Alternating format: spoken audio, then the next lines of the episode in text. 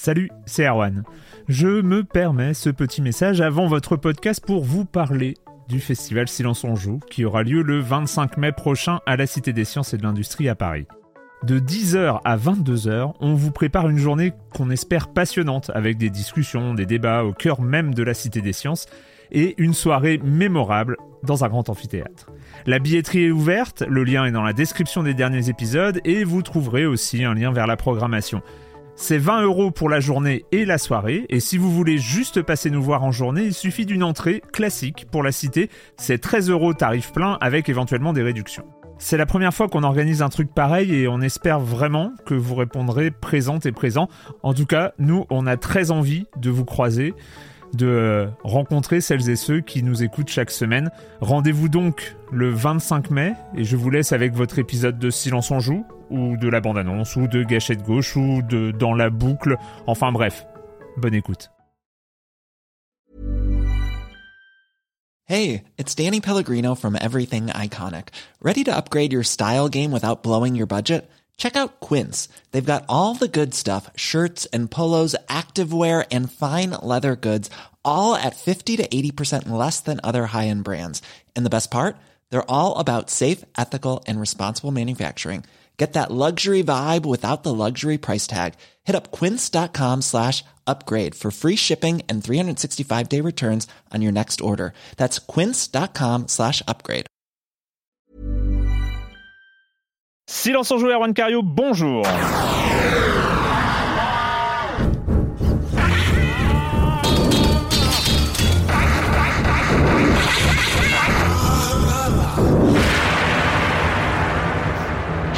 Au programme cette semaine, on va parler de Borderlands 3. Enfin, bah oui, on a rattrapé le programme, de, on était en retard, tout ça, donc on, est encore en retard. Faut, se dire les choses. Euh, parce que ensuite, on va quand même parler aussi du grand jeu de la fin d'été et du début d'année, Telling Lies. On a pris le temps, on voulait, pas, on voulait avoir le temps d'en parler, pas être dans le rush d'un programme surchargé sauf que notre programme est surchargé. Euh, et on va, faire, on va continuer avec Kind Words et Sayonara Wild Hearts. Et puis pour euh, le reste du programme, vous connaissez le comme des comme la chronique de Jérémy Kletskin sur les jeux de société, évidemment. Et puis je commence en accueillant trois de mes chroniqueurs favoris. Camille Suard. Bonjour Camille. Coucou Erwan. Patrick Elio, bonjour Patrick. Salut Erwan. Et Marius Chapuis de Libé, bonjour Marius. Hello Erwan. Ouais, c'est bien. on est bien, on est tous ensemble, tout ça, c'est formidable. Troisième, troisième épisode de la saison, hein, euh, on, on, on, est parti, ça y est, plus rien ne nous arrête. Le rythme. Le rythme, on est dans le rythme, dans le flow. On va parler, on parlera du flow à la fin de l'émission. Euh, et on va parler moins de flow parce que je pense que ça ne s'applique pas à celui-là. On va parler de Mario Kart mobile. Oui, oui, on va Patrick. parler de Nintendo ce matin. Alors des, des, bonnes nouvelles pour Nintendo et puis des un peu moins bonnes nouvelles, hein, parce que il faut faire un petit équilibre. Alors la bonne nouvelle pour pour Nintendo, en, en, comme comme je disais, c'est le, le, le, carton de Mario Kart mobile qui est sorti il y a maintenant une semaine hein, mm -hmm. par rapport à cette date d'enregistrement aujourd'hui. Euh, ce qui est à noter, c'est le, le, carton des téléchargements, puisque je crois qu'il y a eu 20 millions de téléchargements, euh, d'installation de l'application en 24 heures. C'est colossal. Après, c'est Mario Kart, c'est quand même un, un, un monument. Moi, j'avoue que ça me parle pas plus que ça. Moi, pour moi, Nintendo, ça, ça reste vraiment du jeu console convivial. J ai, j ai, je l'ai lancé, j'ai pas, j'ai vraiment du mal à rentrer dans le truc. Il y a un pass. Euh, en fait, on est sur le, le, le business model de, de l'abonnement, euh, accès gratuit évidemment, mais beaucoup d'achats in-app. Il y a un abonnement euh, mensuel, je crois de 5 euros et quelques pour avoir accès à plein de petites choses à débloquer moi j'ai un peu de mal. Hein. Même le gameplay est adapté pour le mobile avec. Euh, j'ai beaucoup de mal. Ça manque de fun quoi. Enfin, ouais, et puis bah, bah, cette course au, au, au truc qui s'ouvre dans tous les sens pour euh, voilà mettre de l'argent. Alors moi ce que j'en ai vu, hein, sachant que je rappelle que j'avais fait la promesse de ne plus jamais euh, lancer et installer de jeux Malade. sur mon téléphone avec des récompenses quotidiennes, donc je n'ai pas installé Mario Kart Tour. Euh, Tu as été très fort sur ce coup-là. Tu... Ah non, mais Tu l'as pas c'est- installé. bon, en, en fait, le fait euh, que les échos étaient très mauvais dès le début euh, m'a- m'a beaucoup aidé. On m'aurait dit c'est le jeu de l'année. Je pense que j'aurais pas résisté. Euh, juste ça, les images que j'en ai vues, franchement, c'est un casino de Macao, quoi. Ouais, c'est enfin, ça. euh, c'est c'est Ah horrible. bah, le jeu graphiquement tient bien la route, mais ouais, c'est ce Oui. côté. En plus, c'est contre le- l'esprit Nintendo pour moi. Alors je, voilà, c'est mon, moi, c'est ma vision de Nintendo, c'est du plug and play, c'est du jeu convivial que tu mets, euh, voilà, qui se joue sans, euh, voilà, avoir à sortir ton. ton Et, Camille, t'en as pensé quoi du jeu Bah, en fait, en plus, euh, bah, il n'y a pas de multijoueur en fait. Ouais. Donc euh, Mario Kart en multijoueur. Et moi, j'ai eu du mal dès la prise en main, en fait, avec l'accélération automatique. Tu t'appuies. Enfin, j'ai beaucoup de mal. Alors après, je suis peut-être un vieux. euh, Est-ce que tu as désinstallé? euh, Pas encore, mais ça va pas tarder, je pense. Voilà. Camille? Désinstallé. Ah, carrément. Voilà. Bon, bah, voilà. Bah, non, mais c'est la- mais- mais- Je pense que c'est la question qu'il faut J'ai poser. essayé pendant une heure Ouais, t'as euh, et j'ai fait ouais, bah salut. Ouais, j'ai pas, j'ai pas tenu une heure. hein. C'était vraiment dès le lancement. J'ai eu du mal à accrocher, donc je suis pas sûr de le relancer. Donc ça, c'était la bonne nouvelle malgré tout pour, euh, pour Nintendo. La mauvaise, c'est qu'on attendait. Bah, vous savez que la, la- la Switch Lite est sortie, cette Mm, version mm, euh, mm, compacte avec tout intégré, etc. Beaucoup espéraient que ce fameux phénomène du drift. Alors vous savez ce que c'est le fameux problème du le bug du drift, c'est cette manette qui déconne, le, le- le Joy-Con qui part sur la gauche ou la droite, qui est En déréglé haut. et En qui, haut, en haut. En il, haut. il part tout seul en haut. C'est le Joy-Con gauche. Qui, qui, Qui qui a un bug de direction qui part tout seul et qui du coup active Ouais. les caméras, euh, déséquilibre complètement le gameplay. Tout le monde espérait que la Switch Lite, vu son côté intégré, n'aurait pas ce problème qu'on Mhm. pensait être lié à la connexion en Bluetooth ou autre de, de- de la manette euh, déconnectée. Et ben non, a priori, euh, Ça, des ouf. modèles de Lite sont ouf. sortis. euh, voilà, il y a des, des, des- comment dire des, euh, des témoignages de, de possesseurs de la console qui ont noté ce problème. Alors, euh, disclaimer, moi j'ai une Switch d'origine du Day One. Mhm. Je n'ai jamais eu ce problème à l'heure actuelle, donc je touche du bois. Je sais pas si c'est du Moi bois non ici. plus. Moi, j'ai, Je- moi, je je, cherche l'ai du eu. bois, j'en je trouve l'ai, ouais, je l'ai eu et Toi, tu puis l'as euh, eu bah, ça rend le, le truc totalement Ah bah, injouable. changer, euh, euh, Alors je crois que Corentin euh, avait eu le problème. Je crois qu'il l'avait réglé. Il me semble qu'il y a des. On peut, on peut régler ça. euh, euh, on peut le régler. Bah non, alors, Ou on après, et échange, après, il y a le échange. SAV. Si, est-ce que le truc est en, en garantie? C'est pas très, c'est jamais très clair. Le problème, c'est que sur la Lite, en l'occurrence, tu peux pas juste renvoyer ton, Ouais. ton Joy-Con, c'est-à-dire que tu, tu dois renvoyer toute la console. Donc ça pose évidemment un problème, au point où, euh, évidemment, nos amis américains ont mis en, classe, en place une classe action.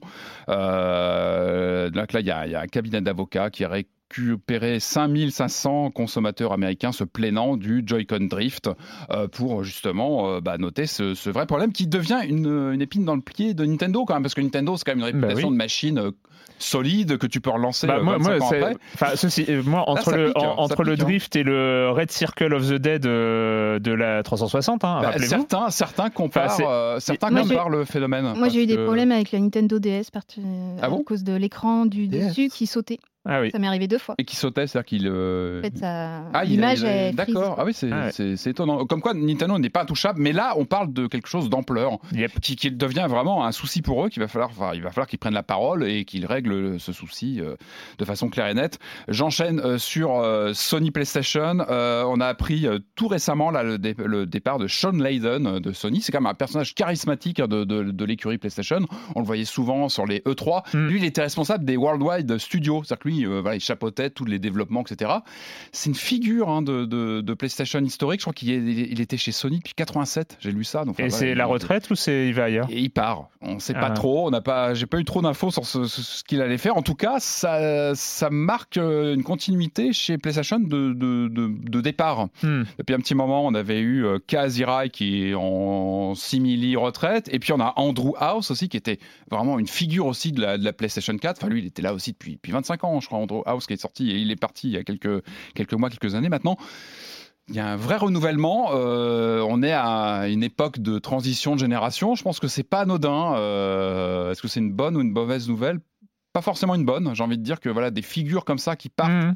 euh, quelques mois avant des annonces de next gen, c'est un peu bizarre parce que c'est voilà, c'est des, des vraies figures euh, qu'on voyait souvent lors des, des salons, etc. Puis qui en coulisses faisaient euh, voilà un gros travail avec les studios. Donc affaire à suivre. Mais en tout cas, c'est étrange comme comme départ à quelques mois de de ce qu'on sait va arriver sur la next gen. voilà, je finis ma phrase. Elle est finie. Elle est finie. Eh, t'as finie. t'as mis Voilà. tellement de temps à arriver à ton point Ouais, je, final. savais- je voyais la fin, mais j'ai eu du mal à l'atteindre. Mais voilà, on, on, on justement sur les annonces next-gen, Camille. Oui, alors on reste du côté de chez PlayStation. En fait, Sony a déposé un brevet pour un assistant vocal. Euh, c'est Daniel Hamad qui, euh, qui l'a révélé sur Twitter et qui a montré des images du coup du brevet.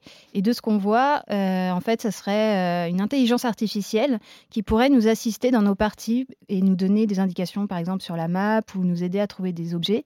Avec qui on parlerait? Avec qui on parlerait. Oui. Au secours, je suis perdu euh, dans le hangar numéro 22, c'est ça? Où, est-ce que je dois aller? Et- Après, euh, Mais il y a déjà eu des tentatives depuis longtemps Bah, il de contrôle les- par le son. Euh, il y avait les apps, tu as Ouais. eu toute la vague des, des euh, companion apps, tu te rappelles, où tu avais la carte déportée sur ton Mm. mobile ou des choses comme ça. Donc, Non, mais même, il n'y avait pas, il y avait pas un jeu qu'on a. Ils Ouais, n'avaient pas essayé un jeu qu'on pouvait contrôler à la voix en donnant des instructions à la voix. Non, ça vous dit rien? Ah, il y a eu des, bien Hmm. sûr, bien sûr qu'il y a eu des, des- des choses comme ça, et on peut même imaginer un jeu entièrement euh, revenir au texte en fait, où tu, tu échangerais avec ton, toi tu donnerais des ordres. Ouais. Alors, sa- sachant, juste petite précision, je te redonne la parole, Camille, mais euh, que le côté intelligence artificielle dans la reconnaissance vocale, c'est pas sur ce que dit la machine, parce que là, c'est encore tout ce qu'on a, que ce soit Siri, Google Assistant, etc., c'est du script, c'est beaucoup de scripts, beaucoup de réponses pré-rentrées, etc.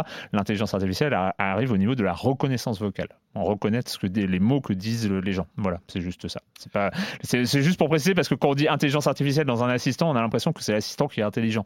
Non, c'est la reconnaissance Oui, qui oui, l'est. c'est la reconnaissance, t'as raison. Je, je crois qu'il y avait eu des choses avec euh, Kinect, où tu pouvais Oui, euh, donner des, des- des Oui, ordres, ou lance une grenade, ou un truc comme ça. Mm. ou, Oui, il y a euh, eu des, des essais. Ouais, ou un c'est Dead vrai. Rising qui écoutait s'il y avait des bruits, il fallait pas faire de bruit euh, pour pas être repéré par des Ah. zombies par Oui, exemple. puis il fallait pas, insul- gadget, fallait hein. pas insulter l'arbitre euh, non plus. C'est vrai euh, Ah, quel jeu C'est quel jeu qui avait eu une histoire comme ça et, euh, Oh, ça aurait été avait- trop bien.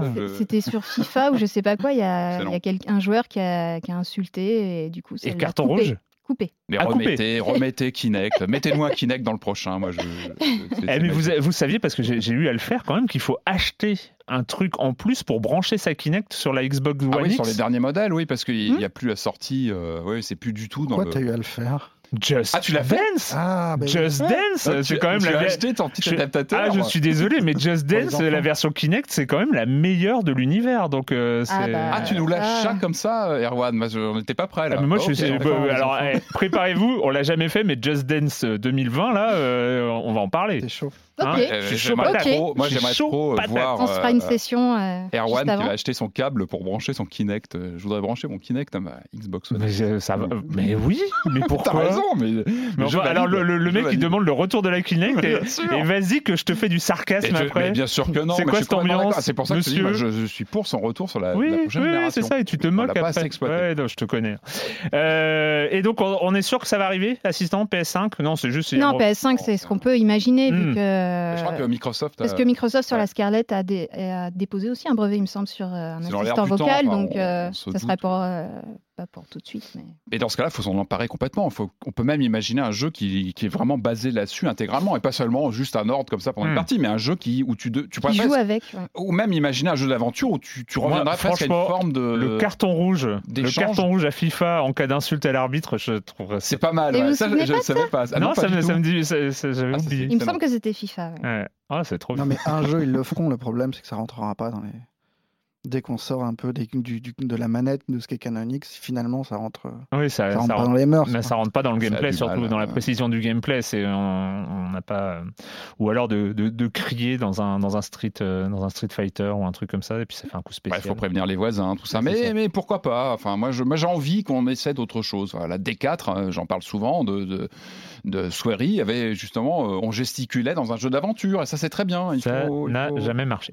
Bah, T'as si, pas lui, il testé Erika, toi?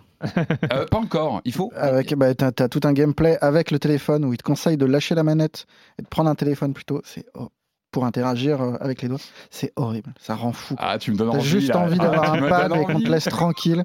Parce que les idées à la con comme ça, ça marche Ah, pas. tu me donnes envie. là. Marius, tu vas nous parler d'un bouquin. Ouais, moi je triche. Je vous parle vite fait du jeu vidéo ou l'aliénation heureuse, qui est un petit essai de Douglas O'Hare qui paraît euh, chez Post Édition Le titre, moi, et, déjà. euh, et qui est ouais, qui est, J'achète. qui est un essai de philo qui transpose un peu les, les lectures euh, marxistes et les idées sur la réification au jeu vidéo et qui explique en gros comment le jeu vidéo est une transformation du jeu au sens plus large, mais dans le sens du travail, comment euh, on intègre plein de mécaniques qui viennent du capitalisme et, euh, et de de système et qu'on adopte tout ça volontairement et avec plaisir parce que tout en polluant la planète. Il y a à la fois une logique utilitaire et une logique euh, esthétique et qu'il y a une recherche du spectacle. Enfin, le bouquin est velu, c'est pas facile à mm. lire, mais c'est passionnant. Euh, c'est éclairant sur plein de petites choses aussi qui sortent de sa grande théorie.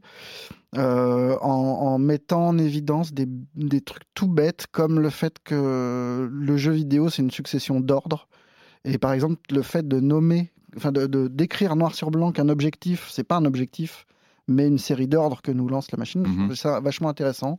Il y a tout un tas de digressions sur euh, les, les différents euh, registres d'images, l'image utilitaire du jeu vidéo qui est euh, l'interface et l'image esthétique qui est celle qu'on va regarder avec plaisir. Et, il essaye d'articuler tout ça. C'est vraiment assez intéressant. Mais tu vois qu'au niveau même éducation, quand on, fait jouer des, plus jeunes, on les formate quelque part, c'est ça, avec le jeu vidéo? Non, je suis pas. Alors moi, j'ai pas fini le bouquin encore. Je suis pas sûr qu'il y ait vraiment une une histoire de morale derrière cette, euh, cette lecture-là du jeu vidéo. Ouais.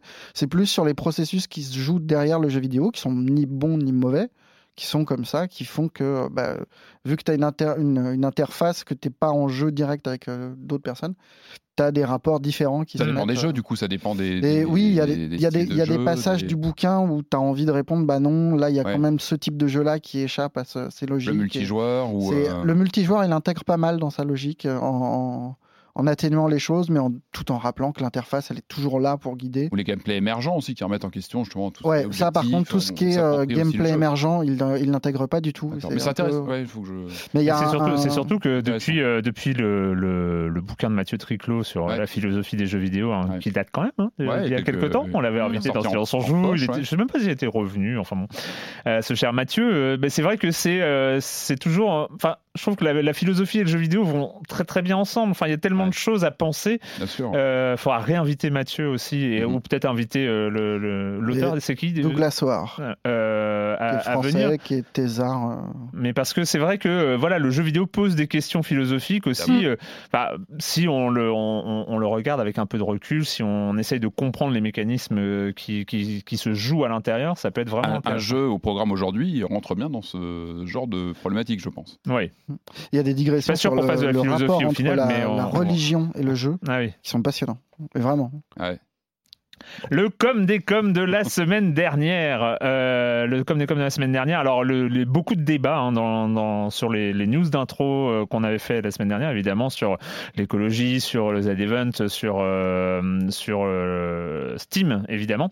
bon, on passe par Dark Soul. Dark Soul qui dit pour la PS4 à la Xbox One, il faut savoir qu'on a la possibilité, alors ça c'est sur le greenwashing de la PS5, hein, ah on, avait, on a la possibilité d'éteindre complètement la console. Il faut aller dans les paramètres d'alimentation. Oui, ça c'est. Alors, j'ai dit, ouais, s'ils étaient vraiment écolo, il mettrait le bouton on-off. Alors, une chose, le bouton on-off existe hein, sur la PS4. Oui, mais bon. Euh, derrière Non, il n'existe pas derrière. Je, ne pense pas. Non, non, non, il n'a ah pas de. Non, c'était juste hein, ce que tu disais. mais non, mais il, y a, la possibilité dans les menus euh, d'éteindre complètement la console. Sans logiciel, sans soft. En fait, non, mais si tu appuies longtemps sur le bouton en façade, je crois que ça l'éteint au bout d'un moment. Ah oui, oui.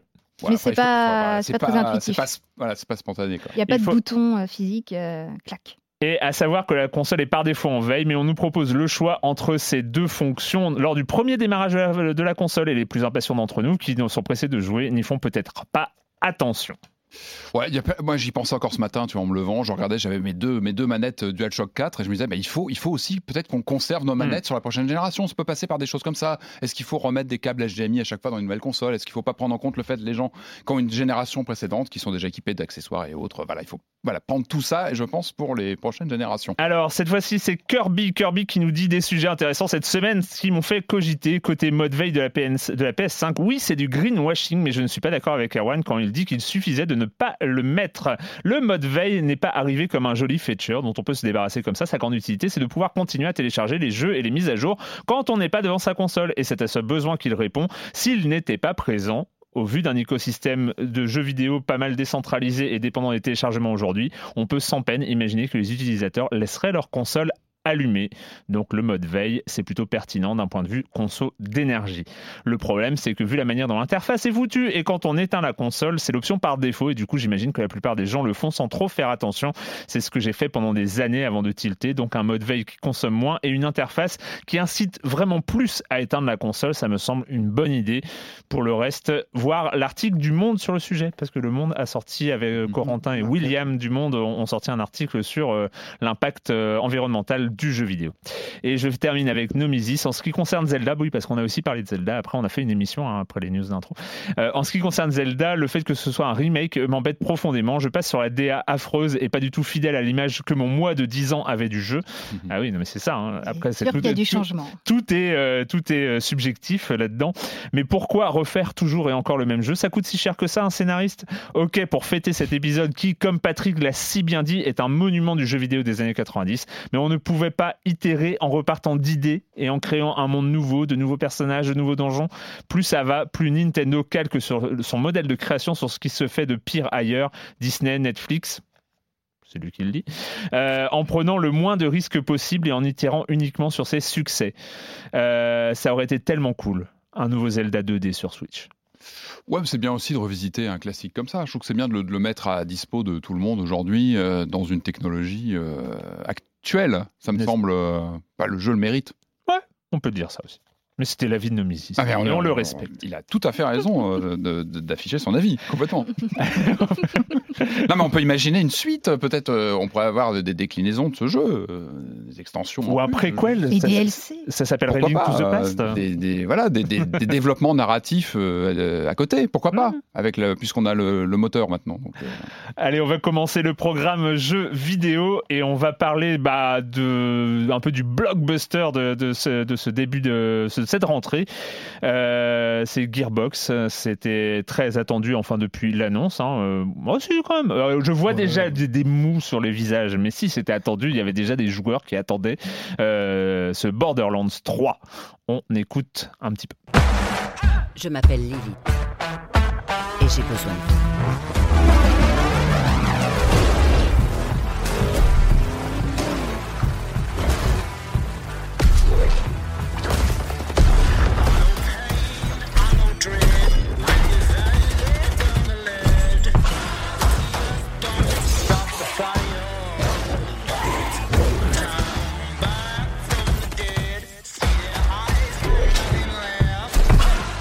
Alors, Borderlands 3, on fait un petit rewind de Borderlands. Le premier, c'est octobre 2009. Le deuxième, alors bon, le premier avait... Euh, oui, c'est 2009, 2009, 10 ans, 10 hein, ans euh, pour le premier Borderlands.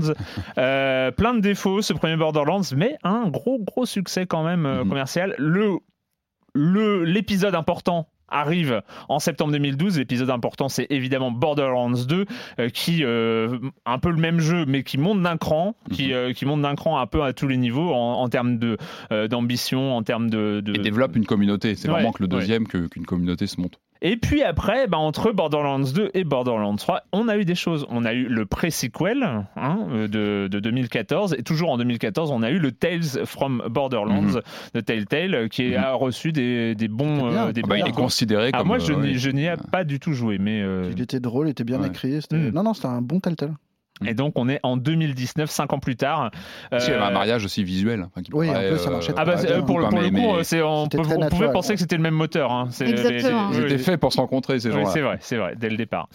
Euh, et donc ce Borderlands 3 arrive aujourd'hui. Qu'est-ce que tu en as pensé, Patrick? Ah, ah, bah oui, non, mais j'ai pas prévenu. J'ai pas ah, prévenu. je bah, pense à toi. Alors, bah, alors, très, pour être complètement transparent, moi, j'ai pas un affect particulier que Borderlands. Hein. Je, voilà, je, quand on m'avait dit qu'on le mettait au programme, je dis tiens, je vais, je vais, je vais essayer. Et alors moi, plutôt une bonne surprise plutôt une bonne surprise en, me lançant dedans. J'en attendais pas grand chose et euh, moi j'étais surpris par le rythme, par le côté euh, ultra euh, rythmé tout de suite du jeu. Et mm. Visuellement, je trouve qu'il bah, il a un cachet évidemment. Hein, le, on sait qu'ils, je crois qu'ils sont passés sur un nouveau moteur. Je, crois qu'ils sont sur Unreal Engine 4 si je dis pas de bêtises. Donc visuellement, je trouve que ça tient bien la route. Je trouve que le, graphisme est, on voit bien et surtout le jeu est rythmé. Et j'ai trouvé que encore une fois, j'en attendais pas grand chose et je suis vraiment rentré dedans. Alors j'ai eu des, des voyants, j'ai eu des succès. Genre vous avez ouvert 500 boîtes de loot au bout de quelques heures. Je me suis dit, ah ouais quand même j'ai quand même ouvert. C'est qu'on on est vraiment dans un jeu de. de Moi, j'ai- juste l'impression d'en avoir ouvert 8000. euh, Mais moi, ça me plaît bien. Moi, j'ai cette appétence. Je pense que j'ai ce truc du, du cerveau qui fait que je. C'est addictif. hein, c'est addictif façon. et moi, je, je rentre vite là-dedans, tu vois, dans les il- assassins, dans il, les. faut, il faut savoir, il faut savoir que euh, des études hein, sur le cerveau ont, mis en place, enfin ont prouvé qu'à partir du moment où du hasard euh, apparaissait Mhm. dans la récupération d'une récompense euh, suite à l'activation d'un bouton, eh bien l'addiction était quasiment immédiate. Oui, c'est comme bah, les voilà. machines à sous. hein, ça Oui, fonctionne voilà. pareil. À partir Donc, du euh, moment où tu as un mécanisme de récompense sûr. la récompense est un, un système de hasard, Bien sûr. Et puis là, il y a un côté, su- on en parlait un peu avant, il y a une vraie- un côté sucrerie, même dans les couleurs. Bah, le jeu, il, il pète de couleurs en tous les sens. Même là, les, les loots sont un vert éclatant, t'as envie d'aller, d'aller les ouvrir. Donc c'est vrai que t'as une appétence pour ça. c'est- Et, c'est- Bah, ça que- clignote dans tous les sens. et t'as envie, et t'as envie d'y aller. Donc moi, vraiment, Mais vraiment sur, une- sur le loot, il y a quand même une grosse différence entre le- les Borderlands qu'on a pu faire avant et ceux Mhm. C'est que le loot, il est partout maintenant. Ouais. Euh, à l'époque, moi, j'avais pas le souvenir de d'en voir partout. Là, on a The Division, Ouais. on a Destiny, Hmm. on a le prochain euh, Ubi.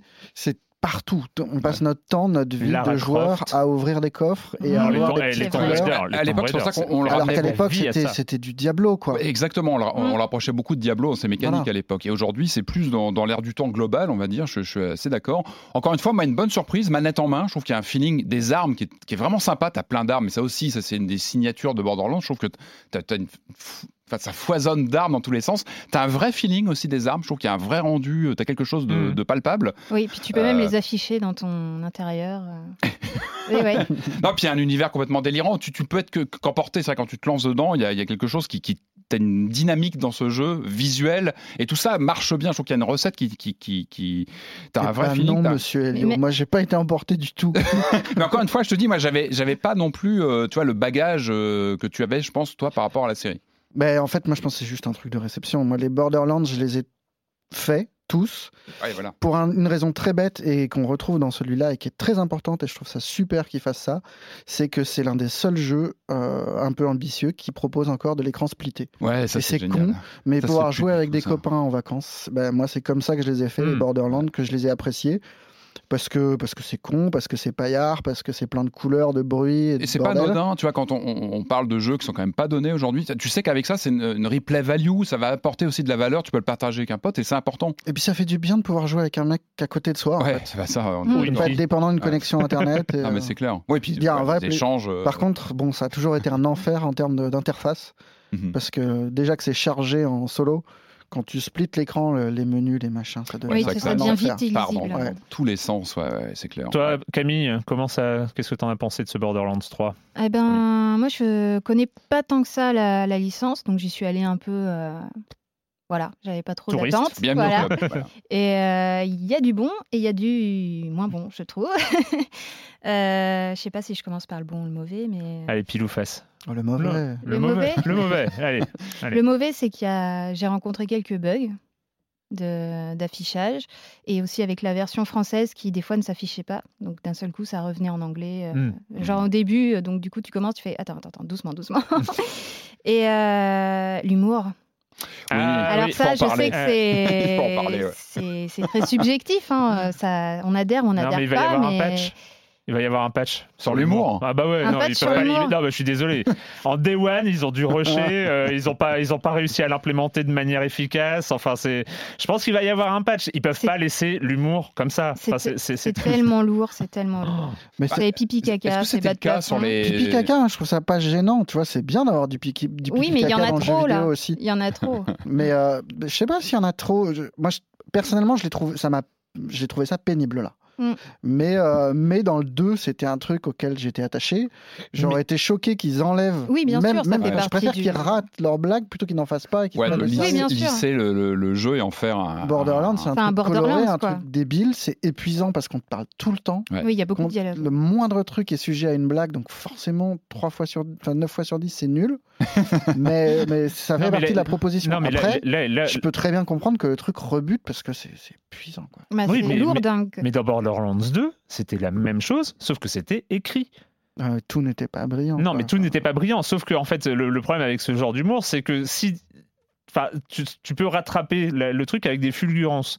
Ce Voilà. qu'il y avait dans, Fu- dans, dans Borderlands 2, il y avait des fulgurances. Le jeu te Donc, chope à des moments où Donc on, t'attends pas. on était là, ok, le, le- le niveau général est bas, mais il y a des fulgurances, il y a des, des, des, des- des trouvailles Des d'écriture. trucs qui restent, même. Là, euh, euh, là, là, on, on- on s'enfonce. Et le problème, c'est que sans les fulgurances, bah, tu t'enfonces petit à petit, et puis à un moment, ça devient juste insupportable.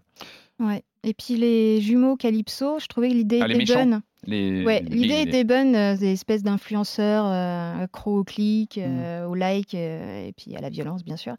Euh, mais je les ai trouvés un petit peu, euh, un petit peu fades, en fait, finalement. Surtout après Bojack, euh, qui avait quand même une certaine aura. Euh, là, j'ai trouvé ça un petit peu, euh, un petit peu bâclé. Enfin, pas assez, euh, pas assez prenant. Mais ouais, sur la, c'est généralement sur la partie narrative Ouais. qui, est, qui, est, euh, qui est un peu, un peu à la Mhm. ramasse. Ouais. Ah, ah, Après, encore une fois, c'est les mécaniques moi, que j'ai trouvé efficaces. Tu vois, je- je- j'étais sur Rage 2, je suis toujours sur Rage 2, hein, que je pratique, qui est un peu dans le même univers d'ailleurs, hein, euh, post-apo, avec tout, tout, qui est beaucoup plus euh, raide, beaucoup plus, euh, tu vois, rêche à jouer. Et là, je trouve qu'on est vraiment sur quelque chose de plus Non, c'est dynamique. c'est fluide et c'est très agréable. Et en fait, jouer. t'as du mal à lâcher la manette, c'est-à-dire que Sauf- concrètement. Sauf les véhicules, putain. Enfin, les véhicules, c'est véhicules. horrible, quoi. Ouais, bah, non, C'est- ça- c'est- le gameplay, tu veux dire? Ah ouais. Conduire les voitures, le truc n'a pas progressé c'est marrant, moi, j'ai retrouvé. En fait, c'est atroce. ce que faisait Halo. C'est le gameplay Ouais, du exactement. premier Halo. Ouais. Oui, oui, oui. Et moi, j'ai. Non, moi, ça me. ah, Il faut connaître. Enfin, je sais que certains n'y arrivent pas. c'est quoi C'est la direction. En tu- fait, le regard, en- en- le- c'est- voilà, la voilà. direction en fonction du regard. Ça, c'est juste. faut, il faut s'acclimater. Moi, je pense ça, qu'il y a une résolution qui vient de l'ONU ou un truc comme ça qui, doit, et qui a interdit ça depuis des années. hein. Mais non, bon, moi, j'aimais bien sur Halo. Donc Ouais, euh, voilà, après, oui. c'est une école. hein. Camille, alors les points positifs Bah, déjà, le sound design est quand même assez Hmm. jouissif. hein, ça participe vachement à l'ambiance. Euh, les arbres de compétences que j'ai trouvé assez fournis. Ouais.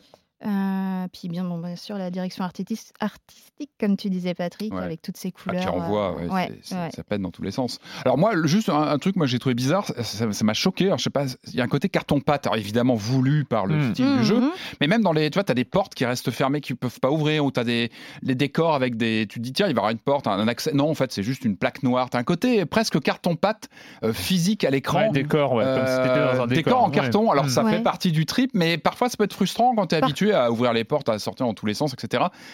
A- Mais bon, je pense que c'est aussi le. Après, c'est super vaste. hein. Ouais, ouais. Après, oui, en plus, là, on a un changement d'échelle hein, dans, ce, Ouais. dans cette suite, Bah il oui, faut le dire ça. aussi. C'est avec les différentes planètes. On a aussi un, un scope qui s'ouvre euh, par rapport au, au Là, précédent. là-dessus, sur les décors, ils ont quand même, euh, Ouais. ils ont quand même fait beaucoup de travail. Hein. Tu as vraiment des environnements différents à chaque fois. euh. Et c'est un jeu bien optimisé. Moi, je joue sur une PS4 Day One aussi, donc qui commence à avoir quelques années. Et le jeu tourne bien, ce qui Ouais, n'est pas le cas de toutes les nouveautés euh, de ces derniers mois sur une PS4 d'origine. Parfois, c'est très très cru- dur. J'ai cru lire que Borderlands 3 sur euh, PC, c'était pas la joie. Ah, écoute, Pas- ça- moi, pas ça vu passe. tourner, mais euh, Moi, ouais, j'ai joué sur. euh, J'ai joué sur PS4. PC, ça, ça passe. D'accord. En tout cas, sur Faut avoir une PS4, bonne machine. très propre. Moi, j'ai pas eu de ralentissement, j'ai pas eu de choses euh, Ouais, que- comme on a souvent aujourd'hui. Donc ça, c'est mais- à saluer. Est-ce que c'est Mhm. important sur un jeu aussi péchu que celui-là Moi, ce qui m'a, ce qui, tu parlais de Rage justement, et Ouais, c'est- Rage enfin, 2. c'était, il y, a- il y a des points communs évidemment, bah, surtout complètement. qu'ils sont sortis, il y a euh, pas beaucoup d'écart. Moi, moi, il y a un truc qui m'a, euh, qui, qui saute, mais après, c'est, tu peux pas difficilement reprocher ça à Borderlands 3 vu que ça fait partie du cahier des charges euh, habituel qui est le loot, euh, le surloot, enfin, et, euh, et la et- gestion de build, enfin voilà, de, Ouais. t'as, t'as quatre personnages que tu vas euh, pro- faire progresser dans une direction ou une autre en acquérant des, des super pouvoirs ou d'autres, enfin voilà. On, on est sur de la construction de build. En fait, on est sur deux jeux presque complémentaires en parallèle. C'est-à-dire, tu as le jeu de tir et à côté du jeu de tir, un jeu qu'on peut appeler de casino build, euh, où, euh, où en fonction de ce qu'on a récupéré, on va essayer de faire le, ch- la- le truc le plus efficace ou le plus euh, euh, le, le- le- le- le- ou qui nous plaît le plus. Enfin voilà, on va, on va construire son build comme ça un peu en Mhm. fonction. Moi, la partie tir, la partie euh, action entre guillemets, me convient. Enfin, euh, c'est c'est bon, c'est classique. C'est plutôt mais classique, ça- mais ça bien fichu. Ouais, Ouais, bien. tu répètes souvent la même chose, mais au final, la récompense est tellement. euh, Et, Mm. et- et le problème, c'est que moi, je suis assez insensible à l'aspect euh, build, à l'aspect euh, construire son personnage, trouver. Mhm. Tu vois, moi, je, me rappelle avoir croisé des joueurs qui passaient, qui ont passé des heures à construire le meilleur perso dans Skyrim, par exemple. Mhm. C'est euh, genre optimiser poids- le poids, l'armure, le poids poids, le, le truc comme ça. Et, et pour eux, c'était, ça faisait partie du jeu. C'est un jeu, c'est pas un jeu à part C'était entière. un vrai plaisir un en jeu plus, jeu, hein. en plus de l'aventure, en plus de, de- du côté épique du jeu. Et donc je comprends tout à fait que des joueurs s'éclatent dans Borderlands 3 Mhm. à euh, trouver ah super j'ai un fusil euh, qui euh, poursuit les ennemis une fois qu'il est déchargé il tombe par terre il poursuit les ennemis c'est cool Euh, une c'est totalement délirant c'est tellement délirant que je comprends qu'il y a des joueurs qui, qui s'éclatent vraiment à construire un peu et à tester les différentes arbres de compétences entre les différents héros parce qu'il y a quatre héros très Ouais. différents et Ouais, qui proposent des pouvoirs, avec des, des- des capacités, pouvoirs. ouais. donc je comprends, je comprends complètement. Mais alors moi, c'est vrai que j'ai juste l'impression de profiter de la moitié du jeu parce que l'autre, l'autre m'intéresse pas des masses quand même. Erwan et les armes de compétences. Ça, il faudra qu'on il faudra qu'on développe. de ces Mais non, mais c'est après, euh, oui. Mais oui, je, oui, c'est un Non, parce que le cœur du euh, jeu, c'est quand même de, de tuer c'est des méchants, Ou je me, je me suis trompé Non, Oui, c'est oui. ça. C'est à peu près ça. ouais. Et donc, est-ce que tu vas finir Borderlands 3, Marius? Non, Bah, ou alors peut-être dans, dans, dans deux ans, tu vois, en le reprenant au calme avec un copain Ouais, Ouais. et des bières. Ouais, le multijoueur est, est important. ouais. c'est peut-être ça, c'est peut-être ce qui me manquait là, les Ouais. bières. C'est ça. Euh, on va accueillir, euh, comme chaque semaine, la chronique. euh, oui, j'ai oublié de préciser Borderlands 3, Ouais, euh, sur, prix de jeu lancement normal sur PC et Epic. les deux. Je crois qu'il y a exclu Epic, si je dis pas de bêtises. Oui, exclu Epic sur PC. Sur PC, ouais. Et on les trouve sur, Sur Xbox console. et sur PS4. Et donc c'est le moment d'accueillir la chronique de Jérémy Kletzin, la chronique jeu de société. Salut Jérémy. Salut Erwan, cette semaine on va parler d'Obscurio. Peut-être te rappelles-tu de ce carton intersidéral Dixit qui est devenu un grand classique, où on devait associer des cartes aux illustrations magnifiques avec des concepts ou des mots. C'était une variante visuelle du jeu du dictionnaire. Libellude, l'éditeur, était déjà revenu avec Mysterium, un jeu beaucoup plus profond, plus intéressant, asymétrique, un mélange de Dixit et de Cluedo. Eh bien, il continue à essorer le principe avec ce nouveau jeu, Obscurio, qui est une version plus simple, plus épurée de Mysterium, mais cette fois-ci, surtout, il y a un traître. Enfin, je dis une version, c'est un vrai nouveau jeu, mais euh, quand on voit le gamin, quand même, euh, l'air de famille, le papa, on sait qui c'est. hein. Ça se joue jusqu'à 8 joueurs. L'un des joueurs sera le grimoire, donc un petit mini-maître du jeu, même s'il joue quand même au jeu. Les joueurs vont jouer le rôle de magiciens qui vont devoir s'échapper d'une grande bibliothèque avant de devenir fous. Alors ça c'est complètement dans le thème aussi parce que les jeux de société quand on se trompe trop, bah on devient fou. On pose au centre de la table un plateau qui représente une grande bibliothèque. Alors l'inspiration de Harry Potter, bon bah euh, je pense qu'il ne s'en cache pas. Un grimoire et ça colle bien au thème. Là, ça ne peut pas parler, ça ne peut pas faire de gestes, mais ça peut montrer des images. Et donc la partie se déroule de la manière suivante. Le joueur qui a le rôle du grimoire pioche une carte illusion qui est une carte ronde avec une illustration vraiment à la Dixit, abstraite. Cette carte représente la porte d'accès à la prochaine pièce de la librairie. Le grimoire piochera ensuite deux autres cartes qu'il posera dans un insert en forme de livre, en forme de grimoire en fait. Et donc il devra utiliser ces deux dernières cartes afin de faire deviner la première. Pour cela, il utilisera deux petits pointeurs qu'il pourra poser où il veut sur chacune des cartes, ou les deux ensemble sur la même carte s'il veut. Une fois que tous les joueurs auront bien regardé ce grimoire, il va mélanger la carte sortie avec cinq autres cartes qu'il va disposer autour du plateau qui représente la grande bibliothèque. Oui, j'avais dit euh, librairie, mais c'est une bibliothèque en français, je sais un faux ami, vous m'en voudrez pas. Les joueurs auront une minute pour décider où poser leur petit personnage. S'ils se trompent, il y aura des points de malus, des points de folie, ou de cohésion. Ils appellent ça comme ça, cohésion. Et s'ils vont pas assez vite, il y a des pièges qui se déclenchent. Les magiciens gagneront la partie s'ils arrivent à successivement passer les six pièces sans dépenser tous les points de cohésion. Et pour corser le tout, il y a des rôles cachés. Un des magiciens est le traître, il gagnera le jeu uniquement si personne n'arrive à sortir de cette bibliothèque. Et voilà, Obscurio est un jeu sympathique dans l'air du temps. Il se joue à partir de 10 ans, les parties vous prendront environ 45 minutes. De 2 à 8 joueurs, même si 2 et 3 joueurs, c'est pas les mêmes règles, c'est donc pas vraiment le même jeu. L'éditeur donc Libellude, les auteurs c'est le collectif de l'atelier, et là ma chronique je la sens un petit peu longue, je pense pas avoir le temps de... Gros bâtard. Pardon. Il nous a eu. Je, je- je- je viens d'insulter un chroniqueur. Bah, je laisserai pas passer ça, euh, Jérémy. Faut pas laisser passer. Pardon, je vais avoir du mal, à- tellement de mal à m'en remettre. J'étais pas prêt. en plus, je les écoute, mais j'écoute pas jusqu'au bout du bout, quoi, de, de- du truc. Ah là là là là. là. Voilà, voilà. Euh, bien, bien. À propos d'arbre de compétences, ben, il y en a pas. Il n'y en a pas dans le Soulagé. jeu dont on va parler parce que aux commandes, c'est Sam Barlow.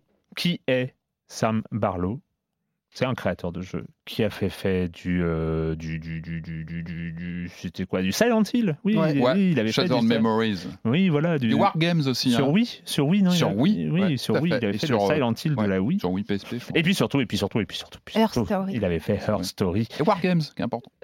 Oui, mais on va peut-être en reparler plus tard. ou pas. Ouais, oui, oui. ouais.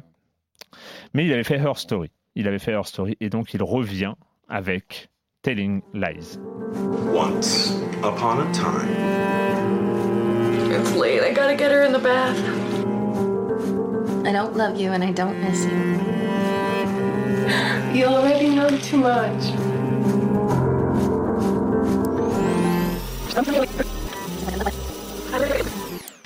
It's late. I gotta get her in the bath. I love you. Love you.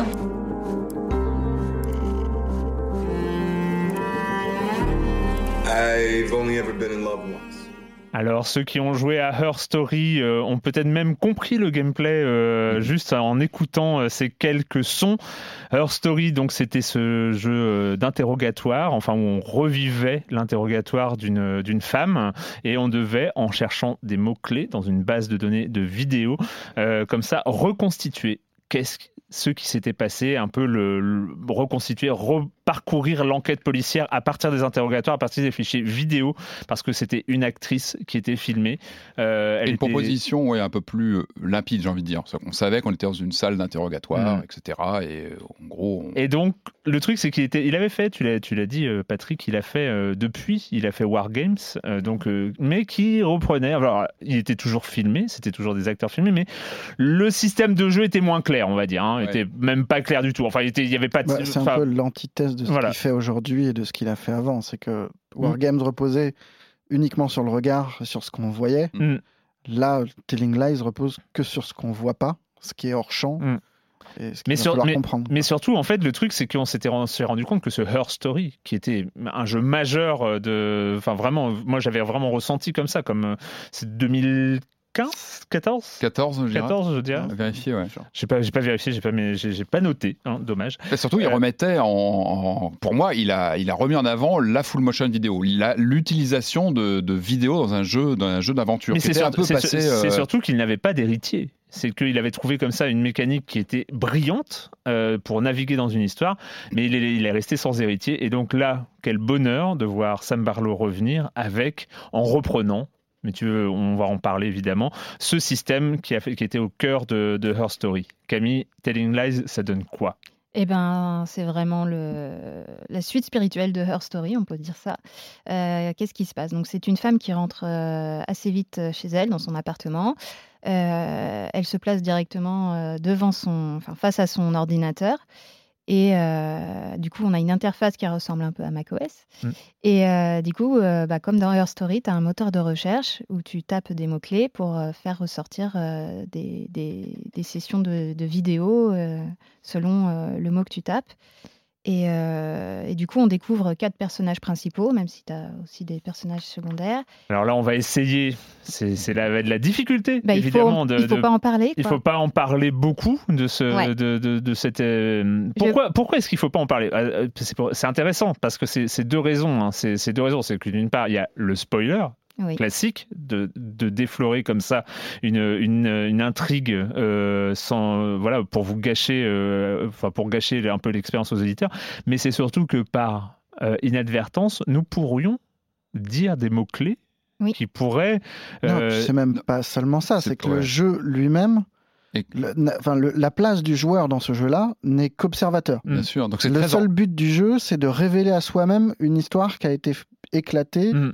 Et C'est de comprendre ce qu'on voit. Oui, puis Si chacun nous, on apporte son... Un le joueur truc là-dessus, on va l'affaiblir énormément. Ouais, Oui, faut- puis chacun a son expérience et on n'aura jamais la même histoire euh, Mm. exactement. Donc, euh, enfin, on aura on- la même oui, histoire à la fin, mais je veux dire, euh, ça sera décousu d'une voilà. autre Mm. façon. Quoi. Et la grande différence avec Her Story, c'est qu'Her Story, comme tu disais, on opérait enfin, dans, dans, dans un cadre très connu. Bien on était dans le identifié police d'emblée. procedural, dans, dans- l'interrogatoire. On, on connaît à peu près, on a vu tous des, des centaines de films là-dessus et on, Ouais. On a Mais des est- réflexes par rapport à ça. D'ailleurs, relancé- je l'ai relancé euh, dans la foulée et il est très euh, friendly en fait. euh, Her Story, t'arrives euh, tout de suite, tu vois, il y a un côté euh, très avenant Bah, Telling Lies, On lui, n'obéit on à aucun moins. code qu'on a beaucoup moins. et pendant tout le jeu, on va se demander dans quel registre on évolue. Si on est dans le thriller, si on est dans l'intime. Et encore une fois, la place, comme tu le disais très bien, la place du joueur est centrale. C'est le joueur qui, qui va façonner quelque part ce, ce récit. Et c'est pour ça que donner le- la, la- la- la moindre miette euh, narrative sur ce qui se passe peut en effet euh, endommager ou perturber même la façon dont les joueurs vont le découvrir par la suite. Mais et je pense que c'est tellement organique dans la façon de découvrir euh, ce scénario que il faut vraiment que le joueur trace sa propre, euh, sa propre histoire euh, via ses recherches. Camille, donc quatre personnages. Oui, quatre Ça, on, personnages. vois, on, dit pas trop. Et je n'en dis pas plus. casting très épais. Je vais juste parler euh, du côté immersif du jeu Mm. qui fonctionne euh, à merveille. Déjà, il y a le jeu d'acteur qui est quand même euh, Ouais. très. Enfin, il joue vraiment très très bien. Incroyable. C'est La y direction euh, les, les acteurs eux-mêmes, enfin, il n'y a, pas de fausses notes. Ouais, exactement. Euh, tu as aussi le reflet euh, de la femme dans le fond d'écran, Mm. en fait. Du coup, tu as vraiment l'impression que tu es face à l'ordinateur et pas dans l'ordinateur. Et tu as peur de te faire. De te faire interrompre ou qu'il y ait quelqu'un Mm. qui arrive derrière, et d'ailleurs ça arrive parfois, ou le chat qui saute euh, sur le clavier. Ça me rappelle les néons dans Her Story où tu avais les néons, ça, Ouais. des choses comme ça. Tu as aussi le sound design euh, qui joue, euh, des fois on entend une ambulance ou quelque Mm. chose. voilà. Et puis bah, bien sûr cette, cette interface d'ordinateur qui, qui, bah, qui rappelle macOS, comme je le disais. Mm. Euh, du coup, on a vraiment l'impression d'être euh, en train de, de voir des choses qu'on ne devrait pas voir, qu'on est en train de fouiller dans des, dans des dossiers euh, secrets. Donc parce que l'idée, l'idée donc euh, le, le principe de gameplay, c'est que euh, la femme qu'on voit arriver dans, dans son dans son appartement Dont on branche a le nom. branche euh, dont on a le nom, Le nom apparaît très, très tôt, c'est marrant. donc, Ah ouais qui Ouais. branche son disque dur, elle- elle- oui sur l'interface du c'est son on nom d'utilisateur. l'ordinateur, il y a son nom. D'accord. Et, euh, et, et on, on bran- elle branche un disque dur externe et donc elle navigue dans une base de données vidéo. Alors c'est une base de données, tu sens qu'elle n'est pas hyper autorisée. Hein, c'est euh, On te le dit bien. Bah, parce que c'est un peu genre le base de données idéale de la NSA, hein, donc on, on- on est un peu, on est un peu là-dessus. Et qu'est-ce qu'on va trouver dans cette base de données? Là, quel- sur- à partir de quoi on va naviguer? On va, partir, on va naviguer à partir de conversations euh, Skype entre guillemets, Ouais, enfin ça. voilà, de- pour, euh, pour caricaturer ou de. de- Oui. Euh, mais on va naviguer que dans une, un côté de la conversation, c'est-à-dire qu'on verra, on ne verra à un moment T que un des interlocuteurs de la conversation. C'est le côté génial du jeu, ce qui change radicalement de Her Story, c'est cette espèce d'asymétrie Ouais. qui Ouais. fait qu'on ne voit qu'un côté. Mm.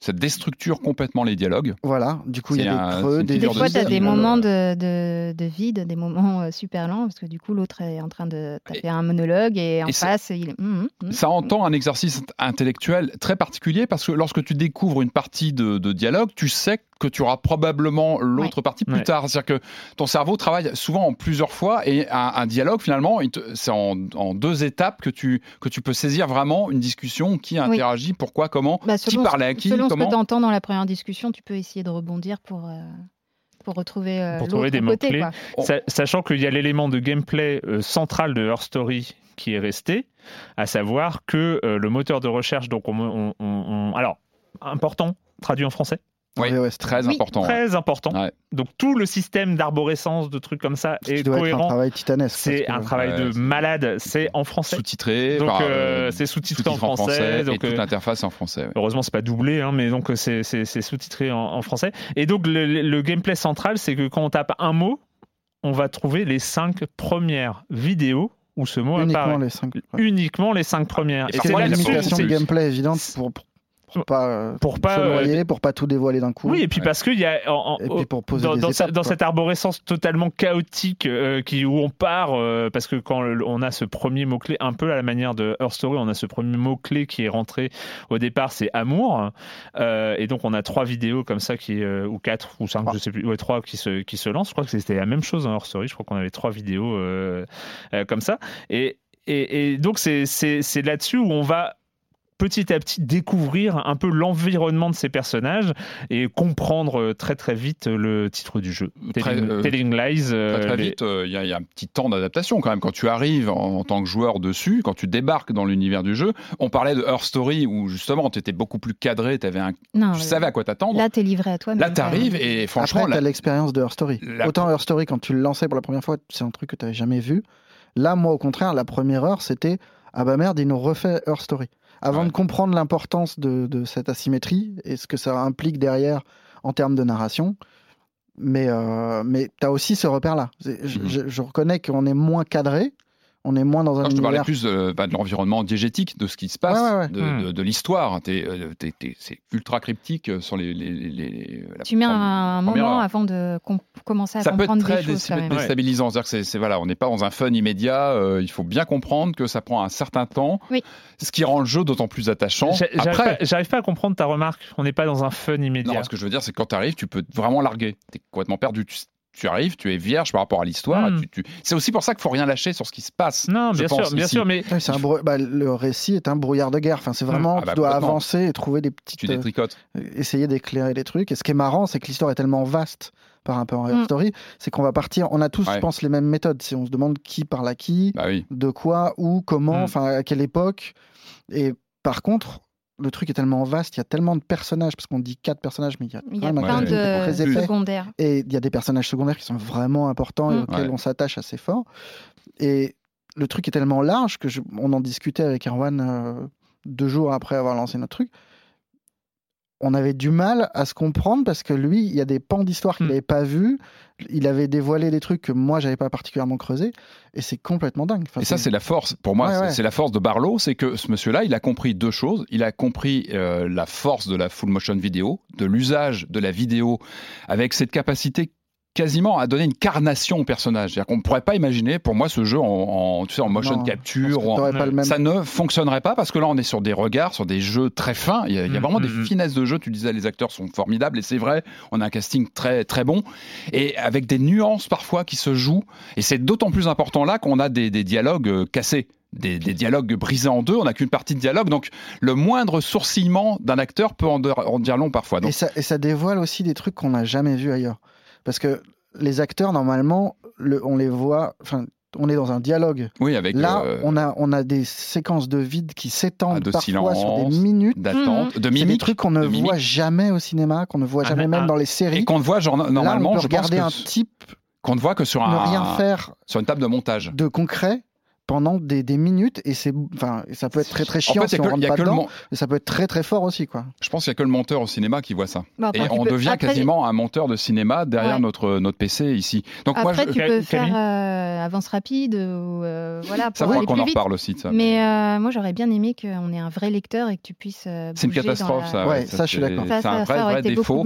D'ailleurs, j'ai vu que ça râlait sur Steam. hein. Les gens râlent. Je crois même qu'il y en a qui ont bidouillé un système parce qu'en fait, quand on met un, tout. mot-clé, tu vas C'est- ouais. euh, voiture et tu arrives sur une section de, de- de d'une, d'une des vidéos. Pile au moment où ce mot est prononcé, Mhm. ça peut être à, à- à 30 secondes de la fin sur 8 minutes. ça moi j'avais pas compris. Et là, Ouais. tu, tu re, rembobiner. que j'ai vues Ouais. j'ai pas j'ai pas eu le début des Moi vidéos plus. parce que pour moi ça commençait Et, c'est- Ah et oui, moi, ça par un dialogue tronqué c'était pas horriblement choquant et- Ouais.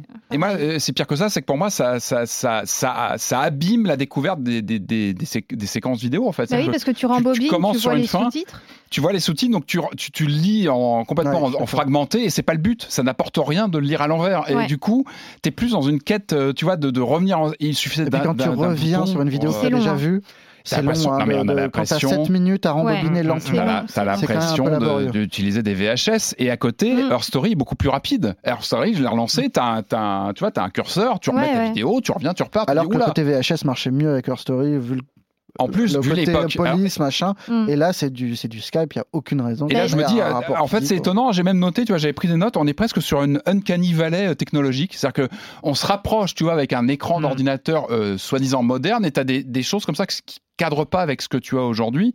Et moi, ça me ramène. Tu, tu disais l'utilisation d'un Mac OS ou autre. C'est vrai que c'est bien fichu. Je trouve qu'il est un peu sous-exploité, mais j'avais envie de, de- de taper d'autres choses, dans, Oui. tu vois, dans le, d'avoir autre chose. moi j'ai euh, cherché enfin, Ouais, et y a rien. t'as envie t'as envie de et- creuser de C'est comprendre pour ça que je parle de il Valley, c'est que plus on se rapproche fi- finalement d'un OS presque véritable, et, et tu en vois les limites. Alors que justement, Her Story, tu étais sur de la VHS, de la bobine, un écran à tube années 93-94, ça marchait mieux parce que tu étais dans un, une technologie. C'est marrant, c'est marrant parce qu'on a, on a l'impression, euh, ça et sur un autre point, euh, que Barlow a voulu euh, downgrader son, son truc. Enfin, Parce que c'est un choix, forcément c'est un choix de gameplay, parce que tu fais pas ce choix innocemment. C'est un choix de gameplay. Ouais, hein, c'est vrai. Non, mais, non, mais contre-productif. c'est un choix. Et, et, le, et le fait est aussi, enfin moi il y a ça. Et ça m'a, j'ai encore euh, joué hier soir, hein, parce qu'on on pourra, euh, on pourra euh, parler du late game ou euh, Mhm. Oui. de, de, de, de, de cette, ce, truc encore euh, gigantesque qui, a- qui arrive une fois euh, que la première partie du jeu s'est passée. Mais euh, je- le multifenêtrage, lancer deux vidéos Mais en oui. même temps. Oui, on peut pas. ouais, Ah, pas mais possible. oui, pour refaire la Lancer- on peut pas conversation. Bah ouais, je suis, désolé, je suis euh, désolé, mais le, le truc c'est que Est-ce que est-ce Quand- que c'est gérable? Parce qu'une fois, Je pense que ça serait laborieux quand même. à- juste pour préciser un truc, quand on regarde une vidéo où il n'y a qu'une seule personne, il y a, enfin, moi c'est un truc que j'écris, ça, ça va faire un peu écrit, mais rien qu'une personne à l'écran, on a déjà une foule parce qu'il y a le personnage qu'on voit, la personne qui est interlocutrice mais qui reste hors champ, il y a la fille qui regarde cet écran. Euh, qui vient faire interface et nous. Ça fait quatre personnes pour Mhm. une seule image, Hmm, une seule personne dans le cadre. hmm. Quand tu as une foule qui parle, quand tu as le multifenêtrage, Ouais, mais tu vois, une fois que je suis d'accord avec toi, hein, c'est mais une ça bonne chouette pour mettre les vidéos en regard. Si Oui, tu arrives à les je suis d'accord avec toi. En revanche, une fois que tu lis, un, tu lis un fichier vidéo, tu te concentres sur l'interlocuteur. Tu vois, ce que je veux dire, c'est que tu Ah bah te non, tu concentres sur cherches lui. aussi à comprendre ce qu'il dit de l'autre côté. Et justement, mettre les deux, pour moi, face à face, aurait été intéressant. De- Alors et- après, ça, ça aurait peut-être été de. Mais je pense que ça tue aussi la magie. hein. Alors moi je suis c'est une euh, question je, je- je n'en sais rien mais peut-être que peut-être que le, le rewind sert à ne pas tuer la magie Non, aussi mais ça J'en- sert à rien. Ça sert à rien. Là, le- ne pas pouvoir revenir à. à- Alors je pense que euh, Sam, Sam Barlow doit avoir une doit avoir une raison parce que c'est vrai que personne ne comprend même moi enfin moi je ne comprends pas du tout expliquer là, Mais que- là où je trouvais que des, des, des trucs de multifenêtrage, enfin des limites techniques comme les limites de 5 dans le moteur de recherche, qui sont des limites compréhensibles parce que c'est- euh, dans Her Story, c'était. Moi, je me suis fait la remarque, et c'est marrant parce que tu m'as dit, euh, Marius, que Sam Barlow l'avait présenté comme ça, euh, son, son, son propre jeu. Mais Her Story, c'était un puzzle narratif, on le sait tous. Il y avait une histoire qu'il fallait reconstituer, un peu mettre les pièces entre elles. Et là, dans, dans, Telling Lies, moi, j'avais l'impression de- de- d'être dans un open world narratif. Vraiment. Enfin, c'était un truc où on part d'un endroit, et puis. On part dans une direction, dans une autre, dans un, dans un truc comme ça. Et on prend des notes. Enfin, moi, j'ai- j'avais, Ah, tout le temps. j'avais, euh, j'ai j'ai- j'ai On dû prend des euh, notes. Moi, noircir trois pages de notes dans tous les sens. Ah non, T'as pas- utilisé il le bloc-notes, il Ah, rame, il rame, il est Ça, lent. ouais, ça, ça, ça, j'aimerais bien qu'on m'explique Ah, il comment un bloc-notes peut ramer, quoi. Non, mais ça, c'est aussi, tu vois, je parlais de, Mm. Barlow qui a compris la full motion vidéo. Il, il lui donne un côté noble à la, à la vidéo euh, dans, en le même jeu. moi, En c'est c'est marrant d'entendre dire full motion vidéo parce que full motion vidéo, c'est c'est comme c'est- full motion vidéo, c'est un terme de, de jeu vidéo. On est d'accord. Euh, c'est euh, full motion vidéo, c'est euh, les mecs dans Myst. Tu vois, les, Ouais, un c'est-à-dire les un mecs peu exu- intégrés. exubérant, un là, peu. là- là, c'est pas de la full motion vidéo. Je suis désolé, c'est de la vidéo. c'est de la vidéo intégrée. euh, C'est de la- Non, mais c'est juste de la vidéo. T'as le cadre, c'est pensé comme de la vidéo. C'est, on n'est pas dans de la full. Ah, mais je suis d'accord. Mais, mais- on est, mais pas- on est un vraiment, on est vraiment dans, l'image. dans- De toute façon, on est sur- vraiment sur un, pro- enfin, un projet hybride, quoi. Oui. Parce que je- on en parlait un petit peu avec Patrick avant. le- je- C'est possible que le jeu ne plaise pas à plein de joueurs. Ouais. Parce que c'est très, c'est c'est très froid au départ. Mm. Et, et puis il y a ce problème des objectifs, quoi. En fait, qu'est-ce qu'on Bah. vient foutre dans ce monde-là? Bah, La réponse, c'est juste le regarder. On vient juste pour, euh, pour avoir un récit, quoi. Ouais, puis on n'interagit pas. À aucun moment, on reflet, va quoi. avoir un, un effet sur l'histoire qui nous est racontée. Mais, Ouais, puis le- une autre- mais, en- mais je pense par ailleurs que le jeu peut intéresser des gens qui ne touchent pas aux jeux vidéo Oui. le, le reste du temps. Ouais, ne serait-ce que dans son interface, euh, où finalement, c'est- on revient au mot. Non, puis le euh, fait Le de- mec a un attachement le- le au mot, euh, personnage Ouais, qui, qui est c'est comme une similaire, à, série, ce en qu'on- fait. voilà, qui est Mm. similaire à ce qu'on voit dans une série. Mm. Il y a des mecs que tu les, que tu les regardes pendant 12 heures. Enfin, moi, j'ai passé 12 heures sur le jeu. mhm. Il y a un moment, tu vois, quand t'arrêtes, t'arrêtes aussi le jeu parce Mhm. que t'as t'en as, t'as l'impression d'en avoir fait le tour, mais t'as un attachement qui est similaire à, à une saison de, une saison bien foutue de série, quoi. Mm, tout à fait. Et en plus, le fait, là où ça se rapproche de série, c'est que tu te forges tes propres épisodes. Mm, oui. C'est que moi, enfin, je, je sais pas, on, on a des expériences, chacun a des expériences différentes, mais il y a vraiment, je me souviens de, dans, mon, dans ma tête, Telling Lies, il y avait le premier épisode. Alors, je peux pas raconter évidemment, mais il y avait le premier épisode, et puis à un moment, j'ai découvert un truc qui m'a envoyé ailleurs. Mais Ce qui est rigolo, c'est que ça tient des événements. Et ça, et ça au surgissement d'événements. Exactement. Qui- Et je, et je suspecte Sam Barlow de savoir très très bien quand est-ce que vont surgir ces Un événements. cliffhanger, un peu une sorte de Oui, cliffhanger. voilà, une sorte de euh, cliffhanger. c'est- et, et là, tu dis, ah, c'est le début euh. du deuxième épisode. Ouais. Et puis il y a le troisième, puis il y a le quatrième, puis tu retrouves une, une intrigue qui vient du premier épisode, ça va être, elle va se re- retrouver au septième épisode, des personnages comme ça que tu Je sais peut-être un peu dans oubliés. quelle mesure ils qui vont maîtrisent ce, ce ressurgir. rythme-là. hein. Ne Parce sais pas. que ton- toi, ton Ouais. premier cliffhanger, là, il est arrivé euh, ben, assez, assez tard par Ouais. rapport à moi, ce que j'ai eu. Enfin, l'événement Mm. dont on parle, qu'on ne révélera pas. Et en revanche, moi, j'ai le souvenir, ouais, je disais, j'ai dû jouer une douzaine d'heures, j'ai le souvenir d'avoir passé bien 3 heures, 4 heures de ventre mou où j'avais à peu près toute mon histoire, mais j'arrivais pas à trouver une espèce de pivot. Ouais. Et, euh, et là, effectivement, c'est, ça tient plus qu'à, de l'attachement au personnage et plus au récit. Et je pense que s'il maîtrisait si bien son tempo euh, que ça, j'aurais eu le gros événement que j'attendais un peu plus Ouais. tôt, quoi. Ouais, Ouais, parce qu'il n'y a pas d'intervention, il reprend pas la main en fait. C'est très Ah, organique, il ouais. laisse le joueur euh, se débrouiller, c'est-à-dire qu'on est vraiment livré à nous-mêmes euh, là-dedans. C'est ce qui en fait aussi un objet fascinant, expérimental. Pour moi, c'est vraiment un jeu expérimental, un vrai jeu d'auteur. euh, dans cette façon de construire, comme un, pour moi, c'est un collage en fait. C'est une histoire que tu fais avec des collages de papier. C'est du, c'est- vraiment très organique et encore une fois, c'est pour ça que la place du joueur est fondamentale. C'est le joueur qui crée, qui crée vraiment, qui, Mm. qui reste le moteur du, du jeu. Il n'y a pas de reprise en main, il n'y a pas de Deus ex machina qui d'un seul coup. euh, c'est- vraiment organique et, et c'est là où je trouve que, que Barlow apporte vraiment quelque chose. On aime ou pas, je pense que ça peut vraiment perturber les joueurs. La première heure notamment, où tu es vraiment largué, il faut vraiment trouver ses marques. Ça demande, on en parlait un petit peu avant, ça demande un effort. Ça demande, euh, il faut s'intéresser au, au Non, jeu, à je- l'univers. je- Je pense qu'il faut, il faut vraiment s'investir. Ça demande moi, une disposition d'esprit, je pense. Exactement, une ouverture d'esprit, il faut être prêt à ça. Je suis Il pas faut- très d'accord en fait. Bah si, bah, je pense qu'il Je faut pense que tu que laisses c'est tomber tes hyper codes. abordable. C'est hyper abordable. C'est jamais vu. Enfin, c'est jamais vu pour les gens qui n'ont pas joué à Horror Story parce que c'est gamin. Ouais. Mais je, je- je crois. Euh, Je Je crois- pense vraiment que ça peut intéresser des gens hors du jeu vidéo, dans, dans ce sens-là. Et j'ai l'impression qu'il y a plein de joueurs pas qui s'y retrouveront pas non plus, quoi. Il faut être prêt à voir. Je sais pas, je, je- c'est c'est tellement brillant pour moi que enfin ça il y a, il y a une- un, il y a un côté en- encore plus dans Telling Lies, enfin je sais pas ce que t'en penses Camille, mais il y a, il y a un côté de, de, de, de- de révélation de gameplay possible en fait. C'est qu'il a validé ce qu'il a fait avec Her Story. Il Oui, a dit je peux faire un euh, plus grand truc encore avec le même chose. Oui, là, c'est l'histoire qui est complètement plus, euh, plus vaste. Et, euh, mais sinon, c'est le même principe, oui. Mm. Il joue avec nous, quoi. C'est c'est à nous de faire notre propre histoire et de démêler. euh, Et moi, il y a, y enfin, je sais pas si ça, vous avez fait ça, mais il y a, il y a quand même des moments quand on voit débarquer un pan entier de l'histoire pratiquement. Ah, mais ça, c'est gén- ouais, c'est on- a l'impression- alors, un parce que- mot qui en génère, euh, qui Ouais. en génère 50, quoi. C'est Ouais, c'est c'est ça. Ah, le, formidable. le petit frisson quand tu sais qu'un mot-clé, euh, Ouais. tu viens de découvrir un truc, tu le tapes et là tu. Et ah, voilà. Quand tu Mais vois le, tu que le t'arrêtes mot-clé en, en génère 10 autres Et que tu Ouais. vois. par. euh, par euh, Et sans le petit picto déjà vu, quoi. là tu dis bah banco. Et t'as juste l'impression d'avoir trouvé une porte secrète dans non, un mais c'est scénario. c'est un vraiment une enquête. hein, Il c'est, y a un côté euh, grisant. ouais.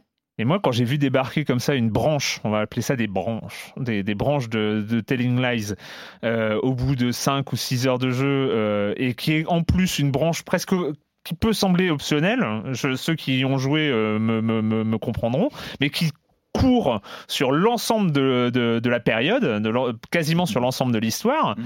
elle est génialissime et euh, c'est enfin et on découvre ça et c'est enfin c'est marrant, c'est- c'est c'est vraiment comme euh, découvrir une nouvelle zone dans une map, un nouveau monde, un nouveau biome euh, comme ça euh, narratif. C'est euh, c'est étonnant à tous les niveaux. Euh, je- je- je- je- J'en reste.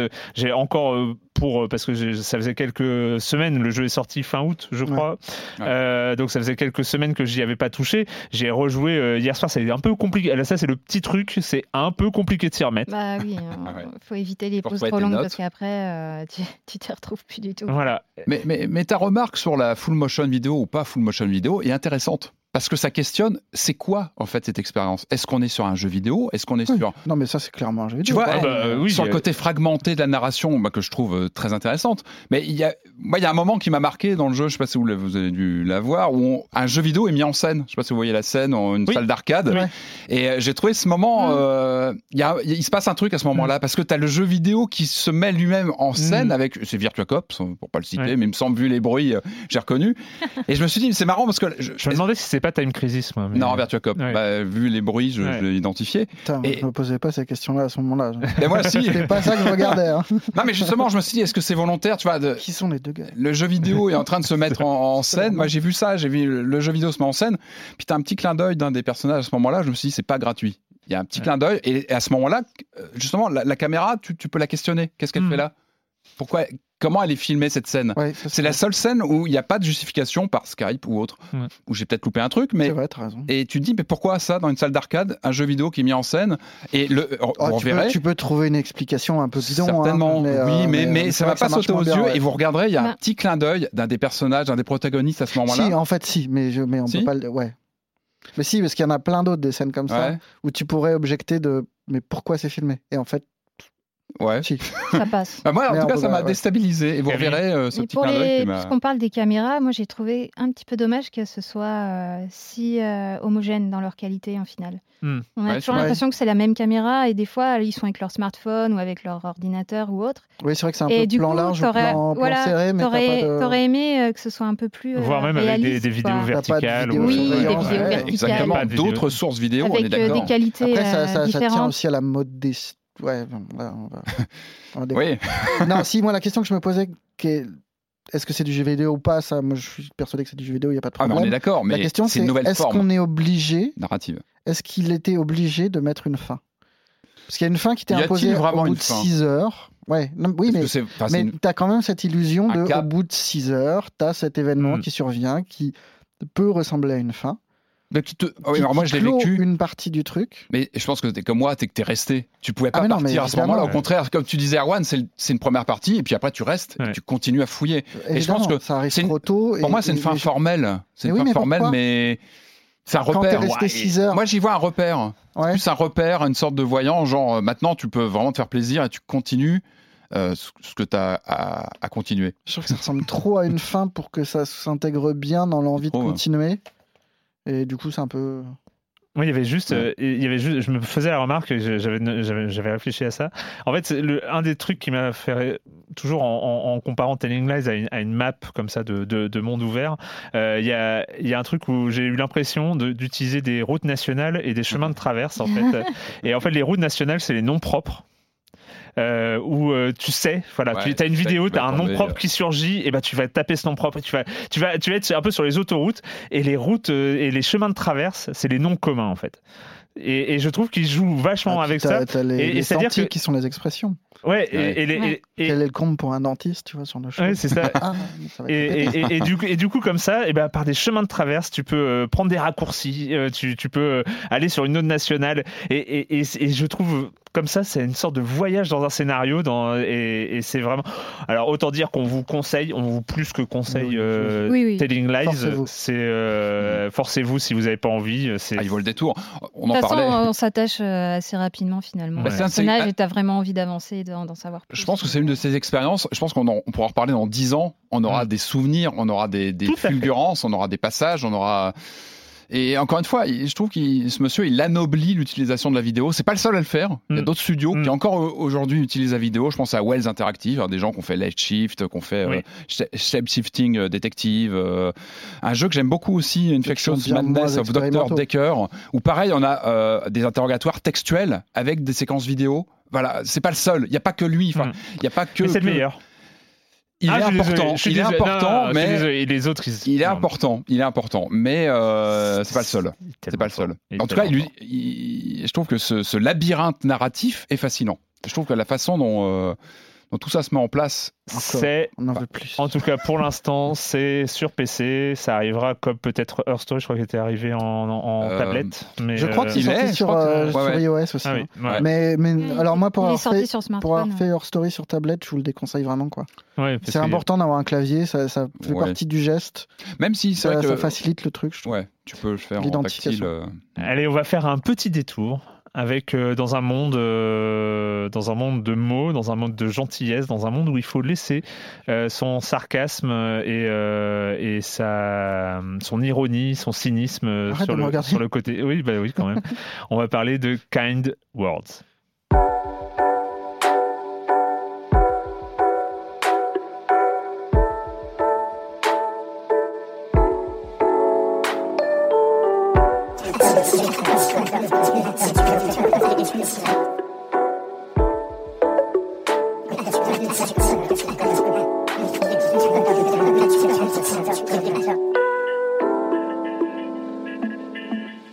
Alors cet avertissement est pas euh, innocent, hein, vraiment, parce que euh, si on arrive dans Kind Words avec euh, du cynisme, si on arrive dans Kind Words avec du sarcasme, autant ne pas y aller.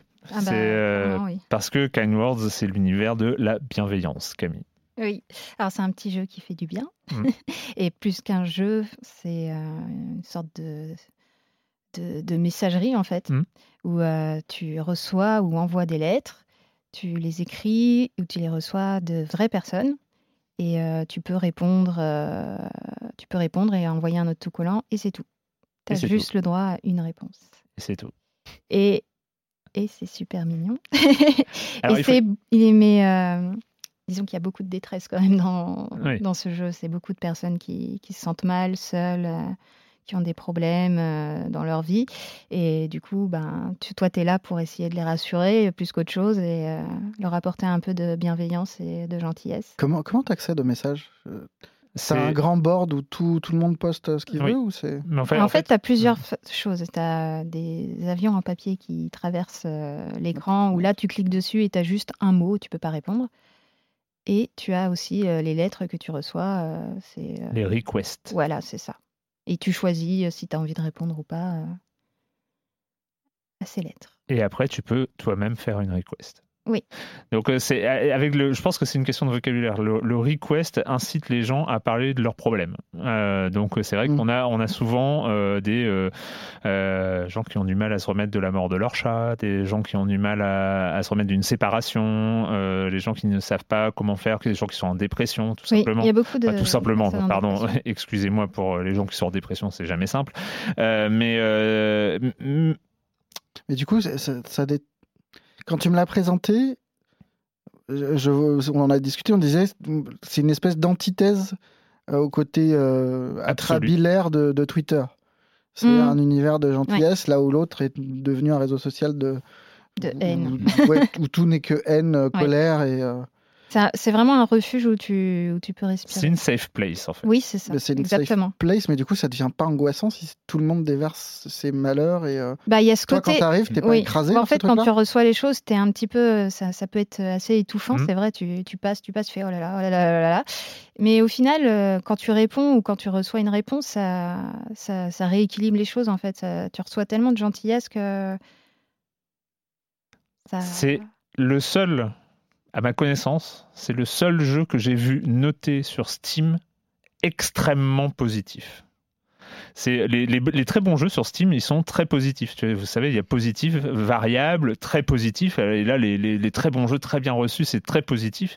Euh, kind Words, c'est extrêmement positif. Euh, Oui, ça, t'envoie des bonnes ondes en fait. mais ça m'a euh, ça, m'a fait tilter. Enfin, je regarde rarement ce truc-là, mais j'étais là, ah, mais j'ai jamais vu, j'ai jamais vu ça apparaître sur, sur Twitter, sur Steam, pardon.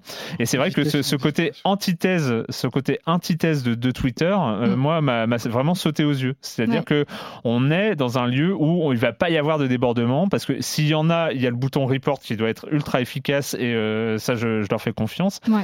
Et, euh, et parce que c'est un lieu où on n'a pas envie ni d'être méchant, ni de recevoir, de voir des messages méchants ou des messages cyniques ou des messages euh, insultants. Moi, j'en ai pas vu, en tout cas. Moi, j'en ai pas vu non plus. Et, Pourtant, j'en ai lu beaucoup. et voilà, donc c'est quelques euros, hein. c'est 2-3 euros, je crois. Euh, Ouais, c'est 3 euros quelque chose, je crois. Euh. Et on est à la limite entre une appli et un jeu vidéo. C'est- Il y a cette Ouais, interface de jeu vidéo Du coup, tu qui le est- lances qui comme une appli de. Enfin, tu t'y vas une fois, euh, 20 minutes par jour, comme ça, Ouais. pour voir ce qu'il y a, et tu reviens Ouais, le c'est lendemain. ça, ouais. Ouais, C'est à peu marrant. près ça. Mm. Étrange. Ça s'appelle Kind Words. Ouais. Pour PC. Et puis, et puis euh, t'as une petite musique euh, super chill Ouais. pour accompagner tout ça. Donc, Ah oui, t'as une t'es playlist. vraiment dans. T'as une playlist. Et, un, Cool. et un système de collectionneur. Tu peux collectionner les stickers aussi. Oui, moi j'ai tous les stickers. Waouh, Ouais, je suis jaloux, j'en ai deux. t'as pas été assez gentil avec les Non, gens. c'est ça, je suis pas... exactement, je suis pas assez gentil, il va falloir que je travaille un peu plus. Euh, on change d'ambiance avec, euh, avec un, un jeu, un jeu de. On parlait de flow tout à l'heure. Là, c'est le, le jeu de flow ou alors faussement Non. de flow, faussement de flow. Bah oui, non, mais c'est ça, c'est faussement de flow, mais on va en parler. Ça s'appelle Sayonara Wild Hearts.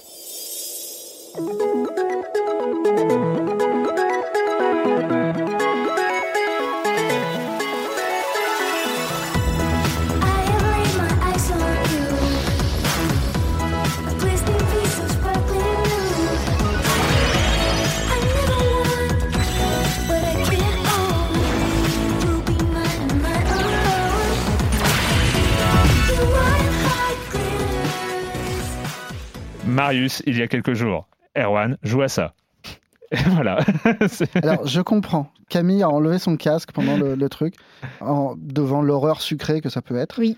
Ça fait partie de ces trucs bizarres où, quand on a joué, la musique est super. Et Persona. quand on réécoute Persona. Hors, euh, hors jeu, c'est vrai que c'est difficile à défendre.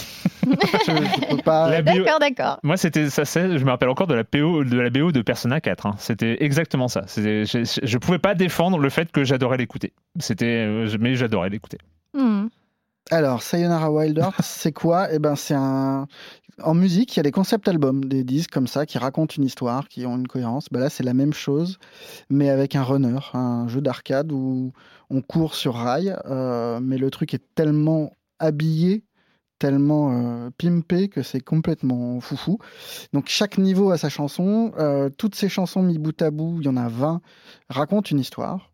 Un petit drame, euh, un petit drame de l'amour, euh, joli. euh, plutôt bien foutu et, euh, et tout ça est euh, ultra ultra agressif visuellement avec euh, du fluo partout Ça a l'air, oui. de la mu- de la musique euh, ouais Mais Alors- d'une élégance. mais voilà Mais d'une élégance. non, mais du vraiment. fluo élégant. Exactement. Mais par les mouvements de caméra, par, euh, par euh, ce mouvement perpétuel aussi. Ça- Déjà, ça, ne- ça ne s'arrête jamais. chromatiquement il ne joue que sur le rose le bleu et le mauve Donc ça, ça limite c'est très c'est très bruyant Ah, mais c'est pas girly. Hein. mais du coup c'est ah ouais mais ça marche bien sur les petites filles Ouais, mais c'est pas girly. C'est pas un univers girly.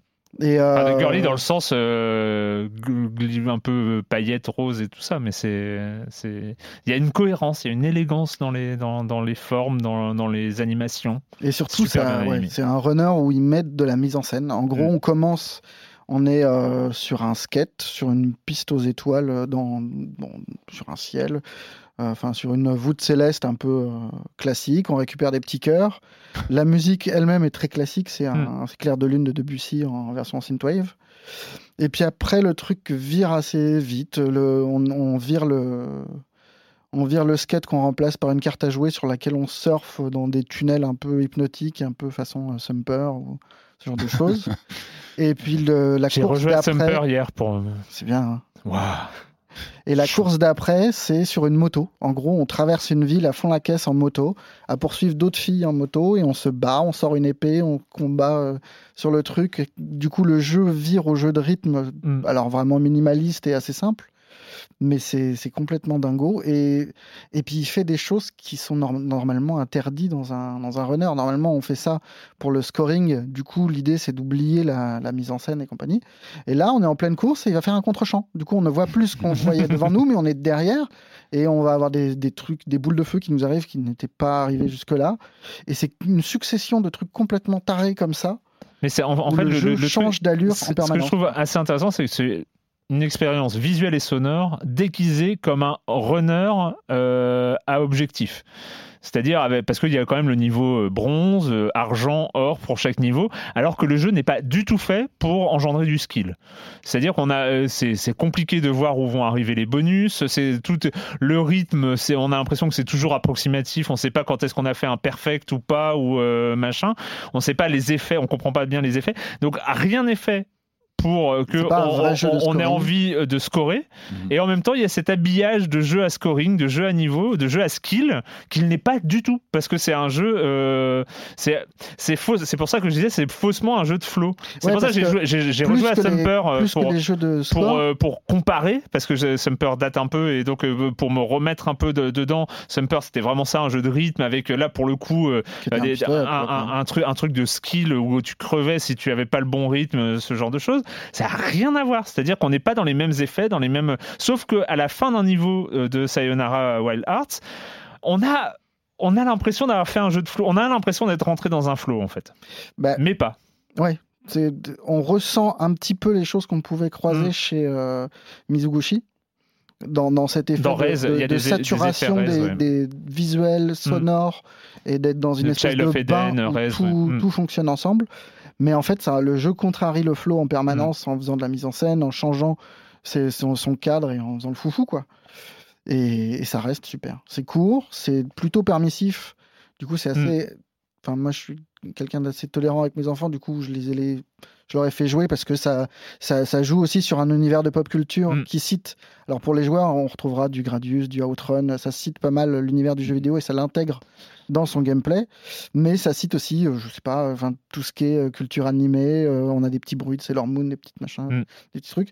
Et ça, c'est, c'est- et puis c'est très tolérant, donc ça marche plutôt bien pour débuter dans le jeu vidéo. En tout cas, c'est, il est cool. Enfin, il est vraiment. alors, il est dispo sur c'est Switch, euh, euphorisant. PS4, PS4 et Switch, je crois. PS4, Switch, ouais. Euh, et, euh, et vraiment, ouais, c'est, 11 c'est balles. euphorisant, oui, c'est ça. Et, et j'ai pas arrêté de trouver ça super réjouissant, en- les, les nouveaux niveaux, les, des effets de caméra qui sont absolument foufou. euh, c'est, euh, non, Non, c'est très chouette. non, c'est très très Et chouette. c'est comme Telling Lies, c'est un jeu qui est édité par Annapurna Interactive. et, rien, une dizaine un- d'euros, 10, 11, Ouais, 10, ils ont 11 quand euros. même un joli catalogue, quoi. C'est fini pour cette semaine, pour les jeux vidéo. C'était bien, hein Et la question rituelle à laquelle vous n'allez pas échapper. Pardon. et, quand- et la question rituelle à laquelle vous n'allez pas échapper. Et quand vous ne jouez pas, vous faites quoi, Camille? Eh ben, en ce moment, je lis euh, tous nos contretemps d'Elan Mastai, euh, qui avait remporté le prix de Bob Moran en 2018. Euh, c'est drôle, ça joue avec le lecteur, ça se dévore, ça- c'est assez surprenant. Et je vais juste vous lire le début de la quatrième couverture pour vous donner un peu le ton. Dans le monde de Tom Barren, la technologie a mis fin aux maux de l'humanité. Il n'y a plus ni guerre, ni pauvreté, et les avocats sont toujours mûrs à point. Mais Tom n'est pas heureux. Il a perdu la fille de ses rêves. Et que fait-on quand on a le cœur brisé et qu'on dispose d'une machine à voyager dans le temps? Une connerie monumentale. Est-ce que tu peux me prêter la couverture du bouquin? Je voudrais vérifier un truc. Alors, Et ouais, c'est génial. J'adore. quoi? Eh ben moi, je vais vous conseiller Hugo Bienvenu, qui a fait la couverture du livre euh, dont on vient de parler, D'accord. auteur de BD, qui sort une BD qui s'appelle Préférence Système, qui est un livre de science-fiction euh, qui part. Alors c'est très dense, c'est sur la mémoire, sur la transmission euh, filiale et, et de valeurs et compagnie. Et ça part d'une idée euh, très très jolie qui est euh, on suit un héros qui a une quarantaine d'années, qui est employé dans une administration et dont le boulot consiste à effacer des œuvres d'art parce qu'il faut faire de la place dans les bases de données parce que l'humanité est Ah saturée. Et du coup, c'est comment trier, qu'est-ce qu'on passe à l'as, euh, comment on choisit une œuvre euh, pour la garder ou pas. Est-ce que c'est euh, en fonction du nombre de vues? Est-ce que c'est en fonction d'arguments euh, artistiques mais qui sont difficiles à défendre? Ah, Et ce petit garçon-là, enfin ce petit garçon-là, je dis ça parce que d'habitude il fait des héros assez vieux. Euh, le- ce personnage-là est un resquilleur de, de culture et fait sortir des œuvres qui devraient être effacées. Ouais. Et le, le bouquin est très très chouette. Ça Et je vous conseille toute l'œuvre de Hugo Bienvenu qui est intéressante. Et- et, et ton livre, euh, Camille, c'est Tous nos contretemps. tous nos contretemps. Patrick. Non, j'ai la, tête- j'ai la musique de Bob Moran dans la tête maintenant. Je vais parler de Bob Moran. Euh, non, non, euh, moi cette semaine j'ai vu euh, John Wick. John Wick, euh, Ah. Keanu Reeves. euh, Bah, oui, je Ah. sais, bah, faut, faut- Ah. faut le temps, faut le temps, faut le temps. Ah. Et, euh, non, excellente surprise. hein, tous mes potes me disaient vraiment c'est une référence. Et ouais, c'est vrai que c'est assez jouissif. Attends, tu parles du 1 ou du 3 Du premier, j'ai vu que le premier pour l'instant. Ah oui, je donc sais tu, tu, Ah, débutes dans le John Wick vert. le- voilà, j'ai le vu ça cette semaine. Alors c'est- c'est c'est marrant. Moi, je suis dans le bonheur de pour les trois. hein, Non. et, non, bah, j'adore. En fait, ce qui est amusant, bah, c'est marrant, j'ai j'ai commencé euh, il y, a, il y a trois mois. J'ai- Ah. J'avais jamais vu un John Bon Wick. bah très bien. Alors le pitch, hein, c'est euh, donc euh, le, le- le pitch de Wick. son chien. Le Ah, pitch à, de à- Wick, à ouais, ce, qui- à ce point-là, on dit le scénario. le scénario. Tu vois, dans, dans John Wick, le pitch, c'est le scénario. C'est- c'est- Donc ce monsieur qui est, qui est veuf, euh, qui, qui a reçu un chien en cadeau euh, de, de sa femme disparue, euh, a un souci avec son chien. Qui, euh, bah, je vais pas en dire trop non plus. Voilà, non, mais découvrir. non, ça va, ça a 5 ans. Et euh, non, ils faut- font trois films sur le fait que des, des, des gens viennent chez lui et tuent son chien. Voilà. Et ça recommence. Parce que j'ai pas. euh, D'accord, la suite c'est pareil. Il y a le C'est même pareil. topo. Non, non, c'est le même. Non, c'est- ce la suite. Alors, ce qui est intéressant, c'est la, moi, ce que j'ai vraiment adoré, c'est la mise en scène des combats, évidemment, qui sont assez incroyables. Et moi, j'ai eu l'impression, finalement, de voir peut-être la meilleure adaptation de jeux vidéo en film. Yes. Ouais. Euh, en termes de, de chorégraphie, il y a une scène dans une boîte de nuit Ouais. euh, qui est dingue. Ouais. Et t'as l'impression de voir, moi, j'avais l'impression de voir certaines de mes parties de Hitman quand elles dérapent, Mm. quand elles partent complètement en vrille. Et non, j'ai trouvé qu'il y avait vraiment, je, je pense que le réal, j'ai plus son nom. C'est Euh, un réel de cascadeur. il a, il a, il a complètement intégré la, la, la grammaire du jeu vidéo Mm. dans la mise en scène, dans la façon de, de, de filmer, de, enfin en tout cas voilà. Donc je, je vais suivre cette trilogie. Donc c'est une trilogie. Je crois qu'il y en a quatrième même peut-être dans le pipe Voilà, le parce que j'ai 3 est lu. sorti cet été. je- Donc euh, bon bah Ça devient James Bondesque. Euh, merci à tous les trois. Merci Camille, merci Patrick, merci Marius. Euh, merci aussi aux auditeurs. Merci à RMC euh, qui nous accueille. Euh, malheureusement, j'ai pas le nom de notre réalisateur qui est un nouveau réalisateur.